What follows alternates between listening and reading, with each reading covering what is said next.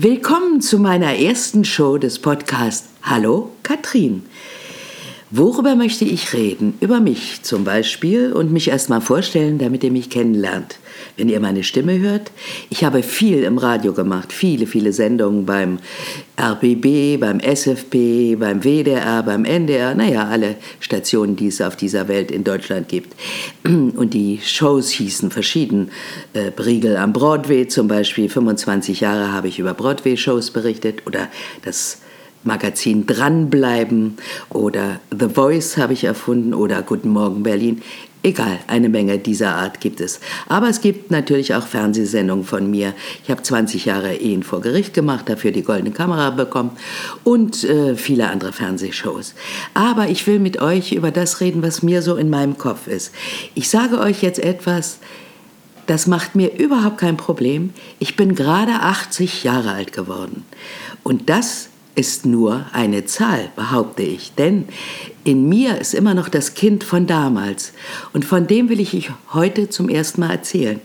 Ich glaube, ich war 14 Jahre alt, ging in Berlin zur Schule. Mit meiner Freundin, die ich immer Ute Schnute nannte, waren wir sehr verbündet und gingen immer äh, nachmittags, wenn die Schule vorbei war, überall spazieren, quatschten alle Leute an, interessierten sich für alles, was es auf dieser Welt gab. Und ganz oft saßen wir am Rias Berlin da im Park. Und eines eines Tages sage ich zu ihr, du pass mal auf, ich weiß jetzt, was ich werden will. Und dann sagt sie, was denn? Ich sage Journalistin.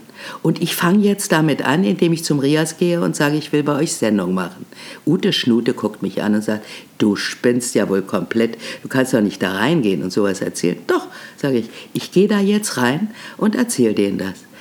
Und dann sagt sie, das glaube ich nicht. Und dann sage ich, tschüss, stand auf und ging mit 14 Jahren zum ersten Mal die Treppenstufen zum Rias Berlin hoch und da saß ein äh, Portier vorne hinter einer Glasscheibe und ich sagte, guten Tag, mein Name ist Katrin, ich möchte gerne hier Sendung machen. Wer ist zuständig für den Jugendfunk? Und dann sagt er, was willst du? Und dann sage ich, Sendung machen, ganz einfach. Ja, hast du das schon mal gemacht? Nee, habe ich gesagt. Ich will es ja jetzt zum ersten Mal machen der muss irgendwie von meiner Frechheit angebimst worden sein. Jedenfalls sagte er, pass mal auf, ich rufe mal an, ein.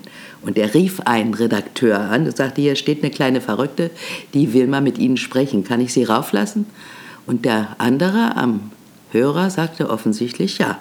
Und dann ging ich rauf und saß ihm, dem Redakteur, gegenüber und erzählte ihm die Geschichte, dass ich unbedingt mit meiner ganzen Fantasie im Kopf Leute kennenlernen will und die ausfragen.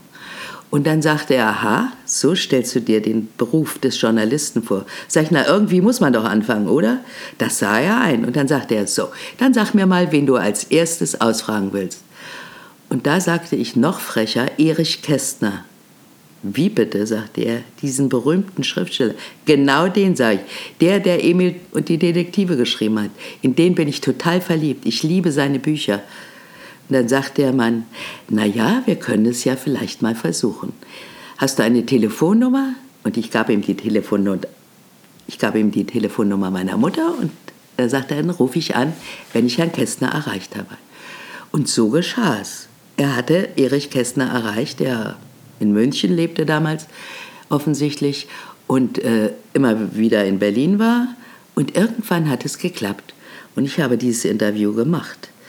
Und das ist äh, für heute, bis zum heutigen Tage für mich, unvergesslich. Dieser Mann, dieser wunderbare Mann, der sich auf mich eingelassen hat, der nicht nachgefragt hat, ob ich die Interview schon einmal in meinem Leben mit irgendjemand anderem gemacht hatte, sondern mir Fragen beantwortete und sich selbst als Kind darstellte. Auch er sei immer noch in Wirklichkeit ein Kind, hat er gesagt. Und das ist ein unvergesslicher Satz für mich. Und darum sage ich mir heute, auch mit 80 Jahren, wenn du dein Kind im Kopf behalten hast, dann kann dir gar nichts passieren. So, ihr Lieben, das war's für heute. Unsere erste akustische Begegnung in meiner neuen Sendung Hallo Katrin. Und wenn ihr Spaß an mir und dem, was ich erzähle habt, dann könnt ihr auch auf mein neues Kurzgeschichtenbuch klicken, bei Amazon zu erhalten. Es war einmal, Pünktchen, Pünktchen, Pünktchen, jetzt Märchen aus einer globalisierten Welt. Also tschüss, bis zum nächsten Mal. Ich freue mich auf euch.